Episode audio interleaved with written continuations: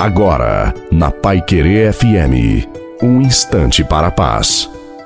Boa noite a você, boa noite também à sua família. Coloque a água para ser abençoada no final da nossa reflexão e que seja mesmo uma noite na graça de Deus para todos nós. Entrega o teu caminho ao Senhor e o mais ele fará. Perseverança é uma arma para a vitória, para vencer.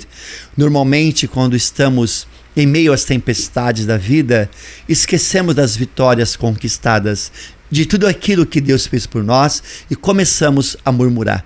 E o desânimo, a murmuração, produz um sentimento negativo de nós mesmos. Tudo o que eu faço dá errado, não dá certo.